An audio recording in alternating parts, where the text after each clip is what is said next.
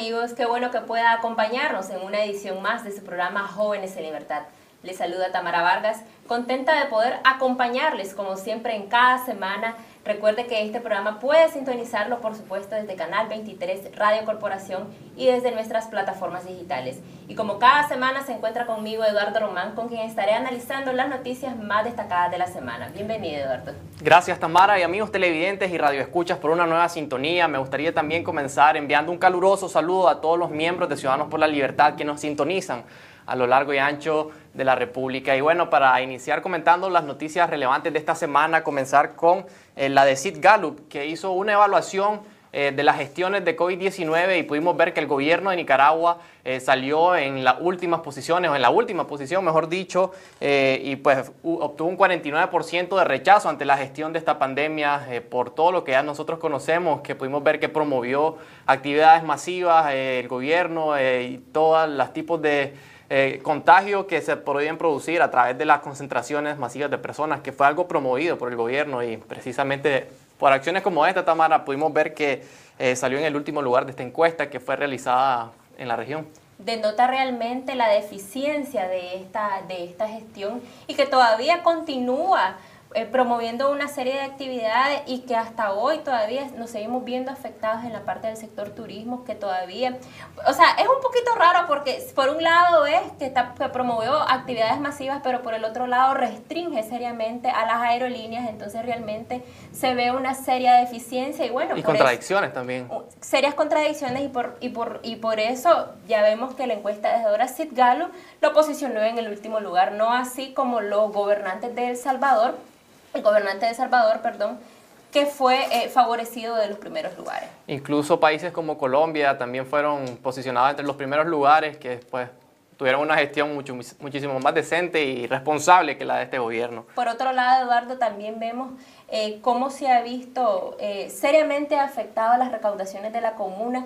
Vemos que esta semana se aprobó el recorte presupuestario de la alcaldía de Managua, donde es importante señalar que el concejal de Ciudadanos por la Libertad, Celín Figueroa, eh, estuvo denunciando desde principios de año que este presupuesto iba a ser seriamente fantasioso y que vendía falsas esperanzas a los managuas. Prácticamente lo que el concejal pudo ver es que esto era un canto de sirena, por decirlo de alguna manera, algo que pintaba las cosas bonitos, pero en realidad este concejal que está desde dentro pues, puede ver el presupuesto y todo lo que tienen proyectado, pues se da cuenta que son unos presupuestos irrisorios que lo que tratan de hacer es venderle falsas esperanzas a la gente, tratar de contentarlos o mantenerlos calmos pero pues terminó sucediendo lo que él había vaticinado prácticamente, que el presupuesto no iba a ajustar para todo lo que estaban tratando de proyectar falsamente y pues esta es una consecuencia del mal manejo prácticamente del presupuesto eh, de las arcas de la comuna capitalina. Fueron 2 mil millones de córdobas los que fueron seriamente recortados y de que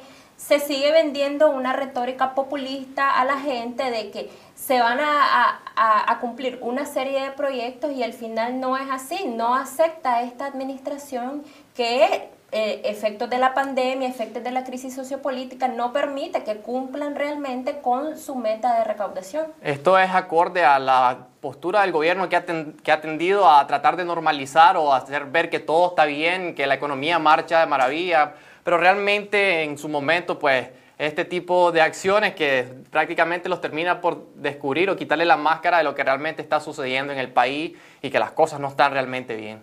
Exactamente, Eduardo. Y por otro lado, también vemos cómo la familia Montenegro se ha visto nuevamente afectada. Recordemos de que esta familia viene luchando por la libertad de nuestro país desde los años 80, participando en la resistencia y que ahorita pues ha sufrido otro embate. Y hay que tener en cuenta que Jinotega, al ser un bastión de la contra y de donde proviene esta familia en Quilambé, en la zona de, de Quilambé, pues ha sufrido desde los años 90 eh, prácticamente o desde antes de que asumiera el poder doña Violeta la persecución eh, por parte de los sandinistas que han tratado de aplastar a sangre y fuego a toda eh, oposición que se, le, que se les plantara y la familia Montenegro pues prácticamente tiene desde esa, fecha, desde esa época de los 90 ha venido sufriendo los embates de este gobierno que ha perdido esta familia más de cuatro miembros, eh, por si fuera poco ahora están tratando eh, de encarcelar a este miembro de la familia acusándolo falsamente de ser el asesino de su tío político. Por lo que podemos ver es que son vendetas políticas que este gobierno trata siempre de utilizar todos los mecanismos a su disposición para aplastar cualquier, cualquier disidencia, Tamara. Exactamente, y desde ya queremos solidarizarnos con la familia Montenegro y que continúa como muchos nicaragüenses en resistencia y luchando por la libertad de nuestro país. Y para finalizar, Eduardo, no podemos omitir el valioso mensaje que dio Monseñor Rolando Álvarez, obispo de la diócesis de Matagalpa, sobre esa construcción y esa visión de esa nueva Nicaragua. Aseguró que no hay que prestar tanta atención a esas voces altisonantes o al ruido y superficialidad que abunda en este momento y que pues si bien ahorita parece un impasse en la oposición nicaragüense, no hay que caer en esos cantos de sirena o en esas agentes de distracción que tratan de meter ruido, como él comentaba, y hay que enfocarnos en, en, la lucha que Nicaragua está buscando por su libertad y por la democracia y la paz. Y muy importante, Eduardo, ese mensaje de que no dudemos de Dios que no perdamos esa esperanza de que viene esa Nicaragua que tanto anhelamos y también no podemos olvidar de que no podemos pensar cortoplacistamente como muchos. Como muchos quieren pensar, la solución de este país tiene que ser a largo, a mediano plazo y construir esa Nicaragua que tanto anhelamos. Así es, y es Dios quien tiene la última palabra también en lo que va a suceder en nuestra historia patria y es el, el que lleva la historia de la mano también. Y con esto hemos finalizado con el análisis más relevante de la noticia de la semana. Quédese con nosotros para más de su programa Jóvenes en Libertad. En este tiempo de compartir en familia, no olvidemos a los niños de las zonas afectadas por el paso de los huracanes. Por eso, los Ciudadanos por la Libertad estamos iniciando una campaña de recolección de juguetes para estos niños te invitamos a colaborar donando un juguete que puedes entregar en nuestra sede nacional y en la sede de los departamentos afectados. Ciudadanos, juntos podemos hacer brotar una sonrisa en el rostro de nuestros niños. Hagámoslo. Un juguete, una sonrisa.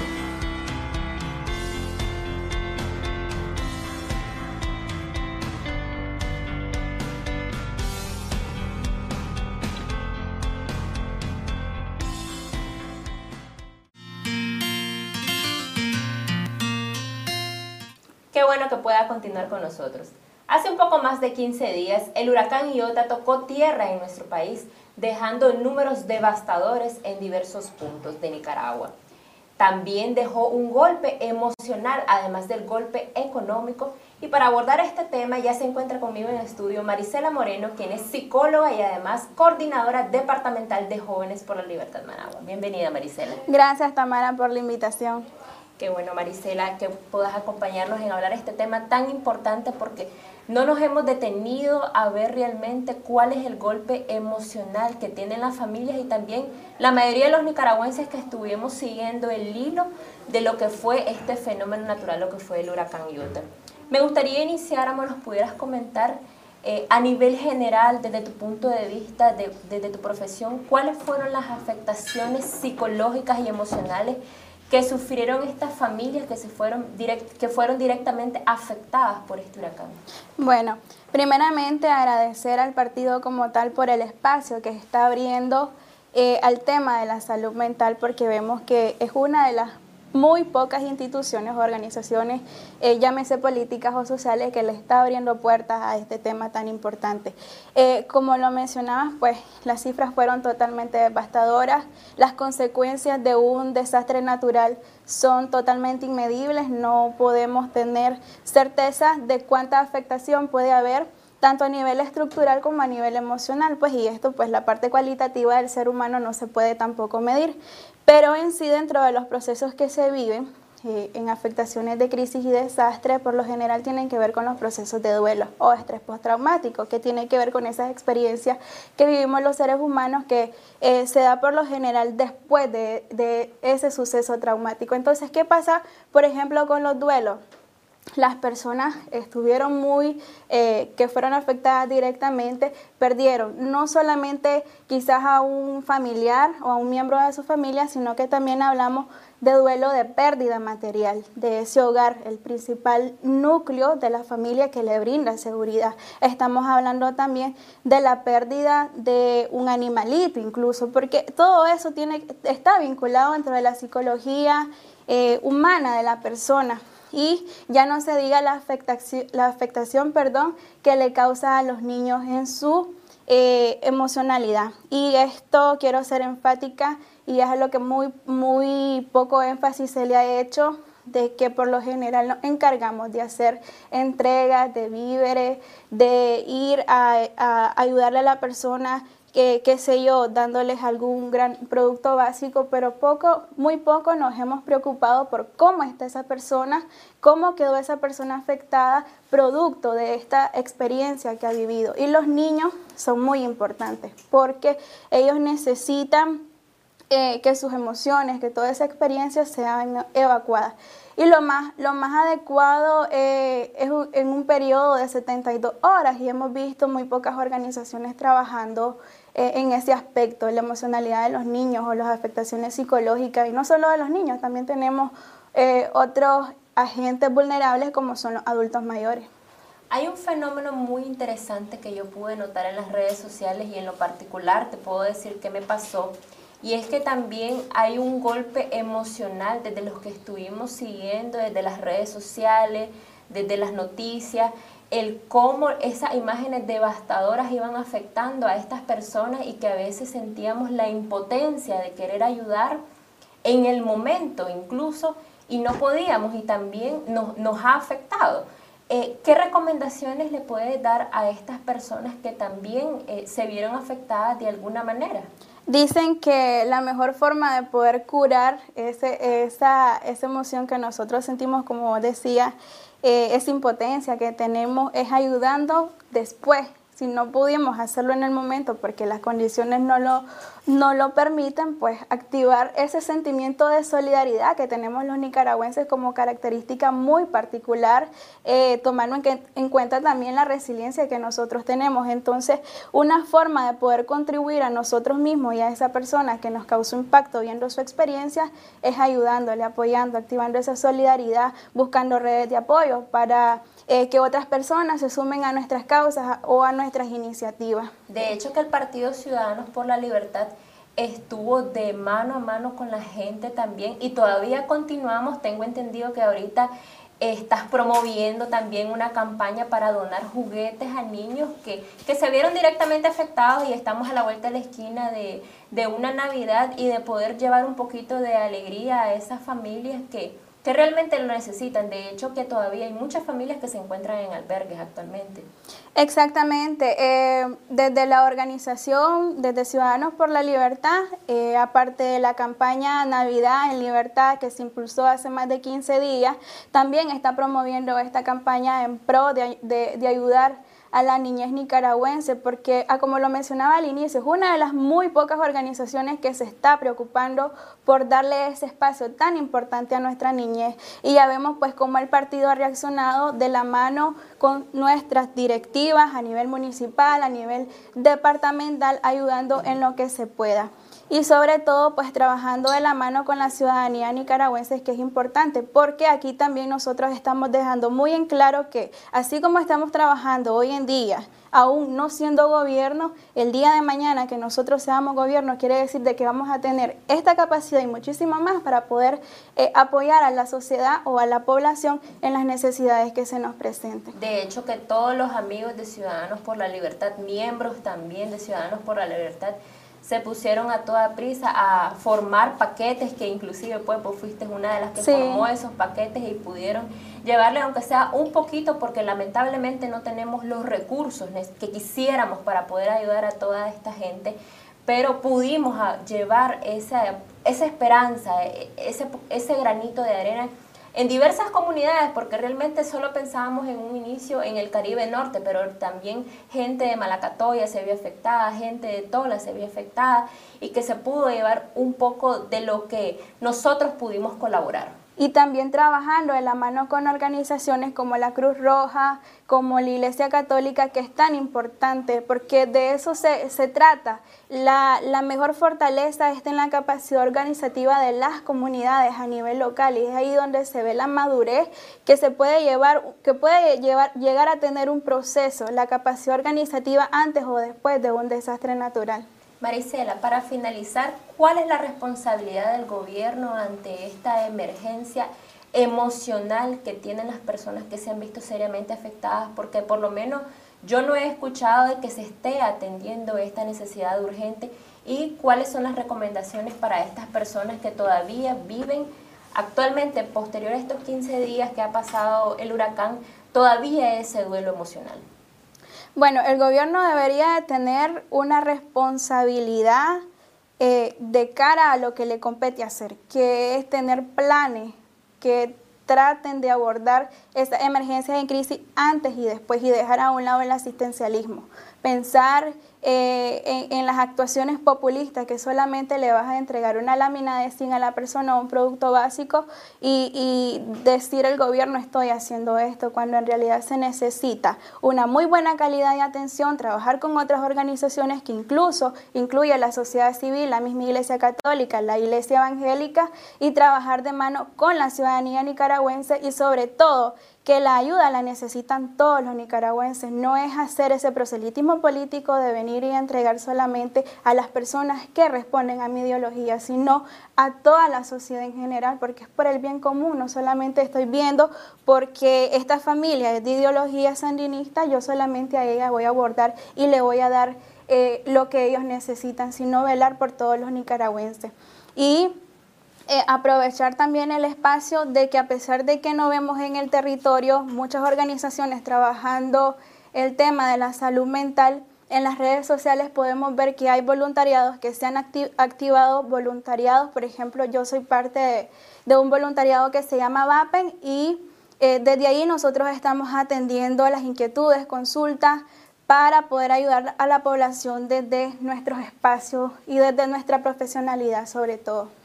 Muchas gracias Marisela por todo ese valioso aporte que nos acabas de compartir y por supuesto a usted, amigo televidente o radio escucha, que nos está viendo, que nos está sintonizando, desde ya continuamos promoviendo e invitándola a que pueda sumarse a esta campaña donando un juguete para toda esa población, para toda esa niñez que se vio seriamente afectada y que quiere disfrutar una Navidad en libertad, una Navidad feliz. Gracias por continuar con nosotros. Gracias Marisela, que se de su programa Jóvenes en Libertad.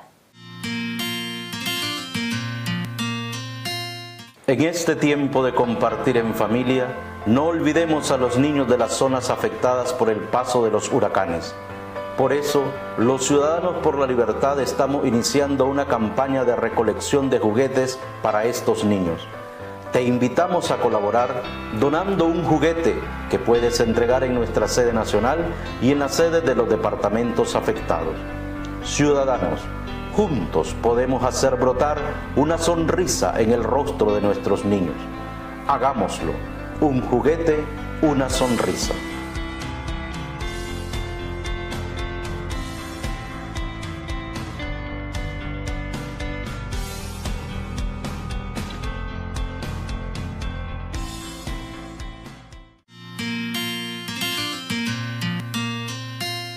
Bienvenidos amigos a su segmento Ciudadanos en Acción. Como siempre, les saluda Néstor Telles y en cámara Gerardo Mercado. Iniciamos con las noticias destacadas de esta organización política dentro del territorio nacional. Lo hacemos con el importante mensaje que envió nuestra Presidente Nacional, Kitty Monterrey, en víspera de la celebración de la Purísima y las festividades de Navidad instando a la población a seguir demandando la liberación de los presos políticos y a sumarse a la campaña Navidad eh, para donar un juguete a los niños damnificados por los huracanes que han afectado en los últimos días a nuestro país. Estamos iniciando una época de tradición religiosa y espiritualidad cuando la mayoría de los nicaragüenses celebramos la Inmaculada Concepción de María y nos preparamos para celebrar la Navidad. ¿Y qué mejor momento que este para pedir la intercesión de la Virgen para alcanzar una Nicaragua en libertad? Desde Ciudadanos por la Libertad nos hemos unido a este clamor nacional con la campaña Navidad en Libertad, que es una jornada para exigir la liberación de los presos políticos, para denunciar la falta de libertades ciudadanas, pero también debe ser una jornada de reflexión sobre lo que debemos hacer, unidos como pueblo, para lograr que esta sea la última Navidad en dictadura. El sufrimiento de las familias, de las víctimas de la represión y de las miles de familias que siguen separadas por la cárcel y el exilio debe sensibilizarnos sobre la necesidad de coincidir en la exigencia básica para terminar con este sufrimiento. Las reformas electorales que nos permitan tener elecciones libres en 2021. Elegir libremente a un nuevo gobierno es la única vía para salir de esta profunda crisis que está golpeando cada vez más fuertes a todas las familias nicaragüenses. Y una vez que se aprueben las reformas electorales que demanda Nicaragua, podremos definir los siguientes pasos de la oposición en esta larga agonía que nos ha tocado vivir. No se trata de continuar con descalificaciones inútiles alrededor de cúpulas que no le interesan a nadie. Se trata de comprender que este pueblo quiere y merece vivir en paz. Una paz basada en la libertad y la justicia. Una paz acompañada de progreso, en la que cada familia vea a sus hijos crecer con salud, educación y empleo. Mientras tanto, es nuestra obligación seguir cerca de la gente, en cada barrio y comarca, para construir esa visión compartida de la Nicaragua que todos queremos, que debe cohesionarnos a los ciudadanos alrededor de una propuesta de nación que nos guíe en la transición de la dictadura a la democracia y que defina soluciones a los problemas económicos, sociales y políticos que hoy sufrimos. Durante las últimas semanas, además de la represión y la crisis económica que nos afectan a todos, el paso de los huracanes ETA e IOTA provocó en la costa caribe, en el norte y en el sur del país, muertes y desamparos para muchas familias que perdieron sus hogares. No debemos olvidarnos del sufrimiento de esas familias, especialmente de los niños que pasarán la próxima Navidad en condiciones muy difíciles. Es tiempo de ayudar a que esos niños, además de alimentos y refugio, tengan por lo menos un juguete en esta Navidad. Y cada uno de nosotros, desde nuestros propios espacios, podemos hacer algo. Ciudadanos por la Libertad está iniciando hoy una campaña de recolección de juguetes para que los niños de las zonas afectadas por los huracanes puedan tener un poco de alegría en medio de la tragedia. Es responsabilidad de todos trabajar mediante acciones concretas para construir una patria donde todos podamos unirnos para ayudar a quienes más lo necesitan, donde todos nos sintamos orgullosos de ser nicaragüenses y de lo que hemos logrado juntos, y donde nuestra bandera azul y blanco sea la única que veamos ondear. Adelante, ciudadanos. Y Ciudadanos por la Libertad continúa dando esas muestras de solidaridad con las personas afectadas por los huracanes ETA y IOTA. Esta vez una delegación viajó hasta el Triángulo Minero para hacer los donativos de alimento a las familias que están careciendo de ayuda para iniciar la reconstrucción de sus vidas y sus viviendas.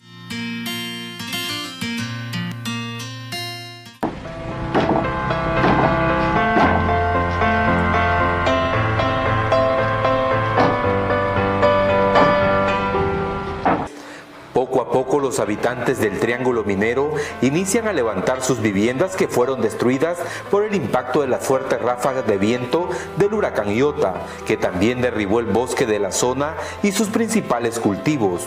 En la comunidad de Ojo de Agua en Rosita, sus habitantes temen que dentro de poco tiempo se desate una escasez de alimento y falta de agua ante la contaminación de sus pozos. Gente que ya tenía maíz grande y, y el viento fuerte no dejó nada de eso, no quedó banano, no quedó yuca, ni maíz. Y, con este tiempo que llevamos de invierno nos va a afectar porque nosotros en, en estos municipios sembramos la postrera ahorita, entrando la primera semana de diciembre. Y con mucha agua que hay no se puede todavía sembrar así. Entonces nosotros estamos pensando que a lo mejor nos va a golpear también en pocos días también la crisis, pues escasez de alimentos. En la comarca del Corozo, en Prinzapolca, el río mantenía sus aguas crecidas, pero con el paso del huracán Iota, los niveles de esta vertiente se desbordaron, llevando a su paso la destrucción de humildes viviendas, en su mayoría construidas de madera. El río se desbordó completamente. Primero en el huracán ETA, eh, pues afectó las viviendas y no se las arrastró, pues por así decirlo.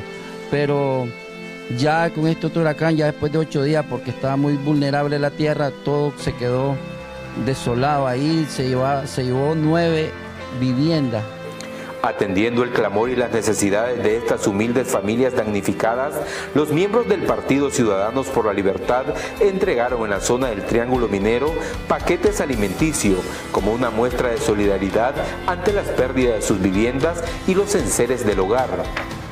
Nosotros hemos trabajado en la, estructura del partido y hemos trabajado en el andar de un partido político, pero ahora hemos eh, resumido algún aporte tanto de los eh, funcionarios del partido como de algunos colaboradores y también eh, de directivos.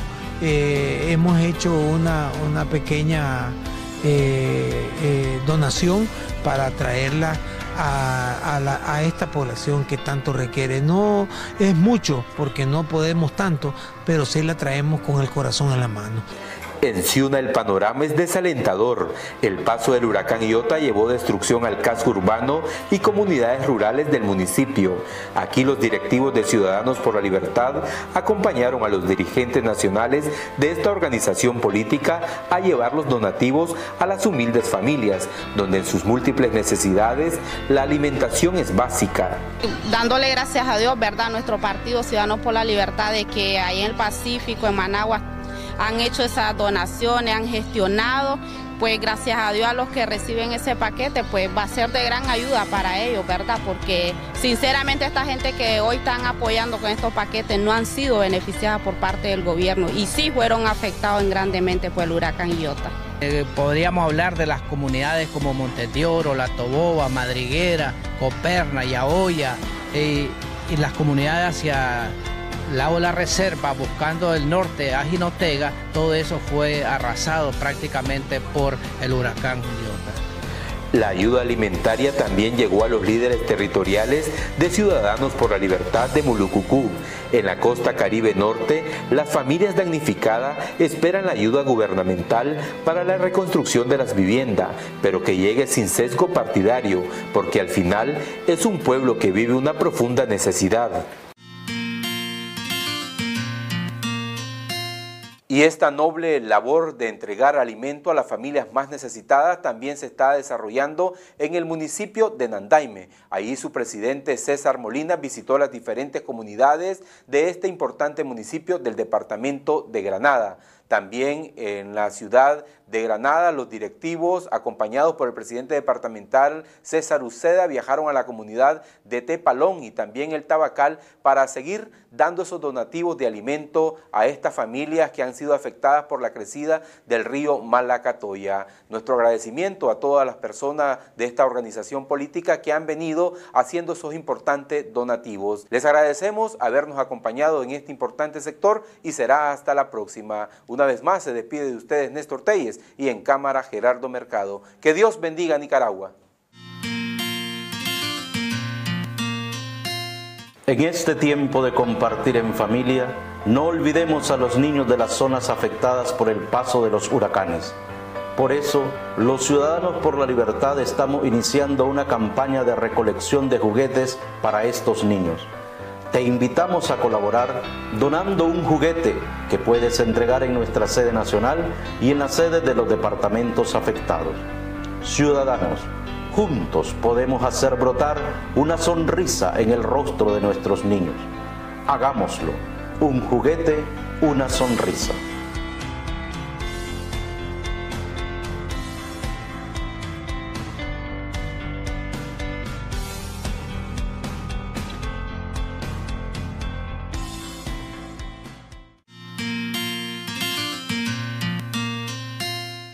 Qué bien amigos que pueda continuar en sintonía de su programa Jóvenes en Libertad.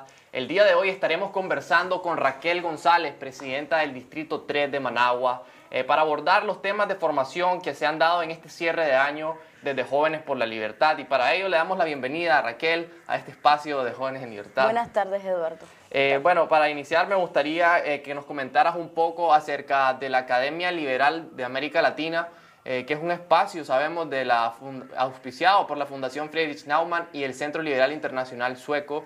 Eh, para abrir espacios de formación precisamente a jóvenes en temas de liberalismo. Me gustaría que nos comentaras un poco eh, las temáticas que se abordaron en esta tercera edición.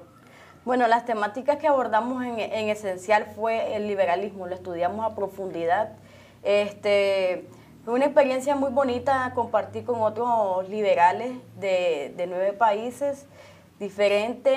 Eh, fue muy bueno y muy bonito porque no solo estudiamos este, la ideología liberal, sino las otras corrientes ideológicas. Eh, las estudiamos a profundidad y, en el transcurso del curso este, hicimos, hicimos bastantes ejercicios prácticos, teóricos, como la negociación. Aprendimos que eh, eh, tenemos a veces que ceder que no, no estancarnos, no cerrarnos, tenemos que ser abiertos también a la negociación, a veces tenemos que ceder o tenemos que hacer alianzas con otras ideologías eh, políticas para así realmente llegar a un bien común en beneficio del pueblo. Eh, y sin duda que esto le da eh, insumo a los jóvenes para tener un mejor discernimiento entre lo que propone una ideología y lo que propone otra y saber precisamente qué es lo que defiende para no repetir consignas vacías y saber desde qué posición, pues en este caso el partido que es de ideología liberal, pues saber qué es lo que se defiende como liberal.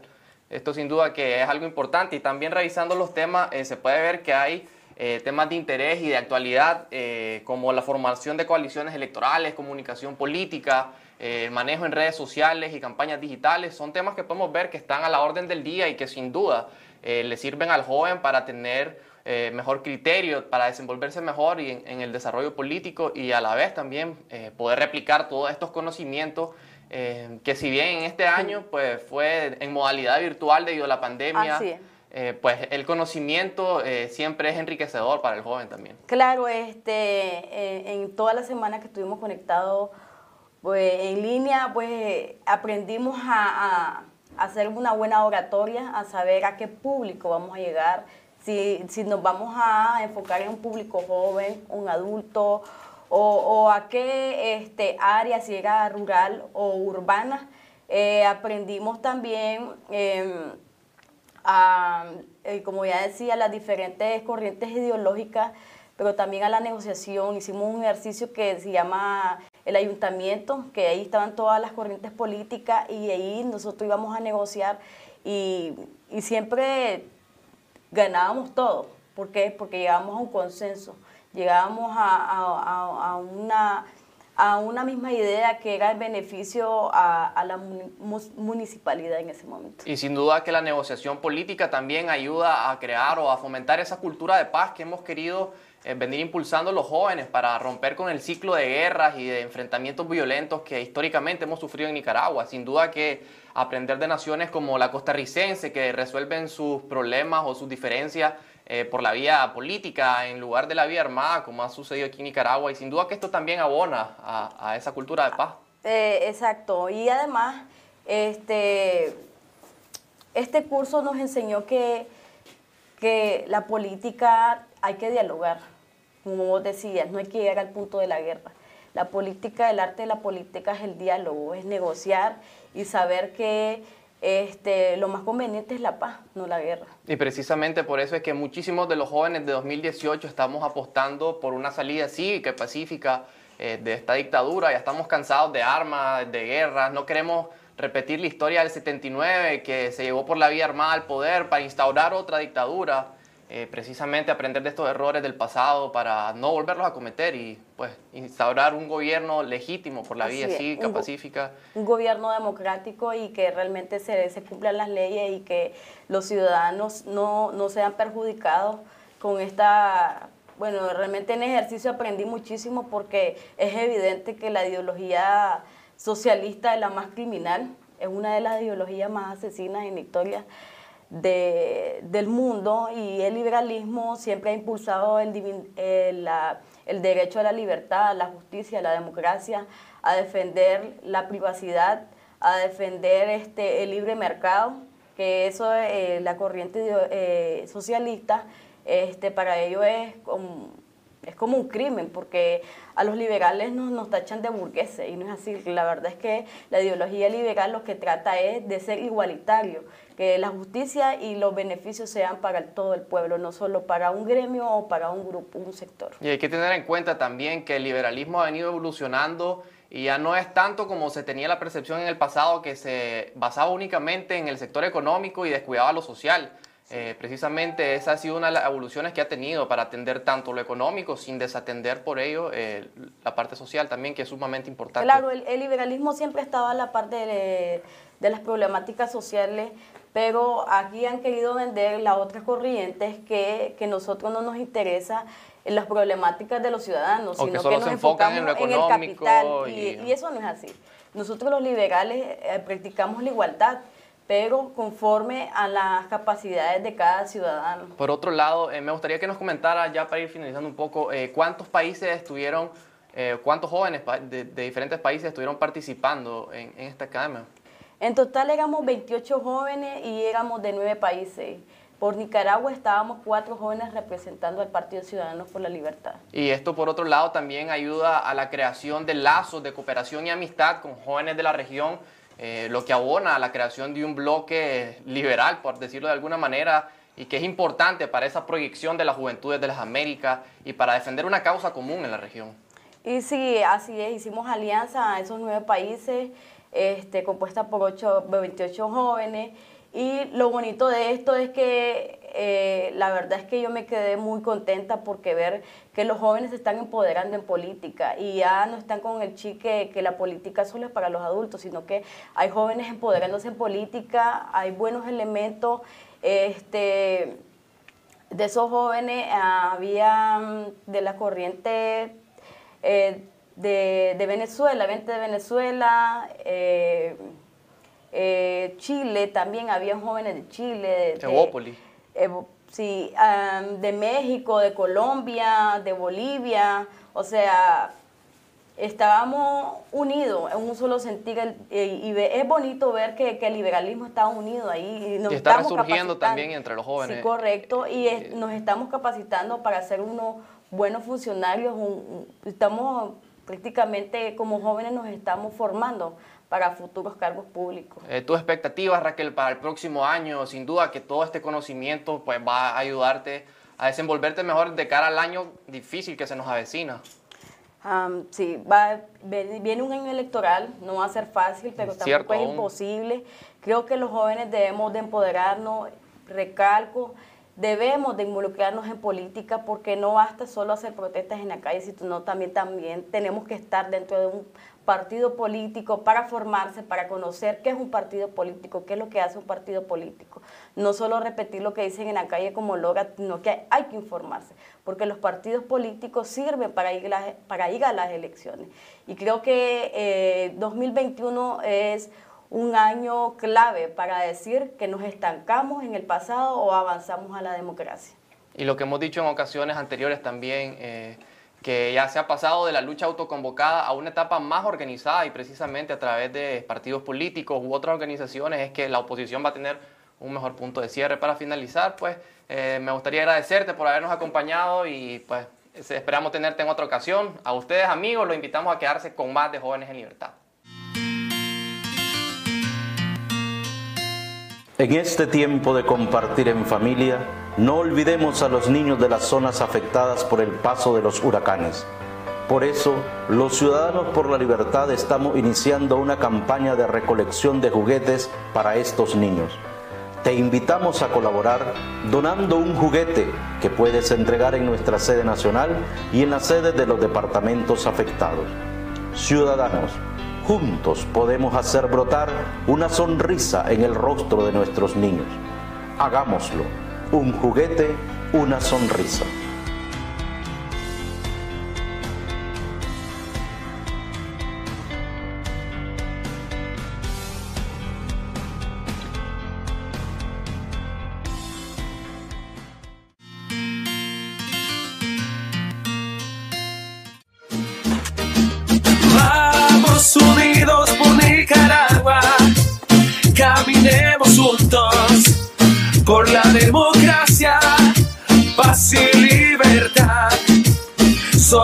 Ciudadanos por la libertad. El amor vence siempre, como Cristo ha vencido. El amor ha vencido. El amor vence siempre. Aunque en ocasiones, ante sucesos y situaciones concretas, pueda parecernos impotente. Cristo parecía impotente en la cruz. Dios siempre puede más.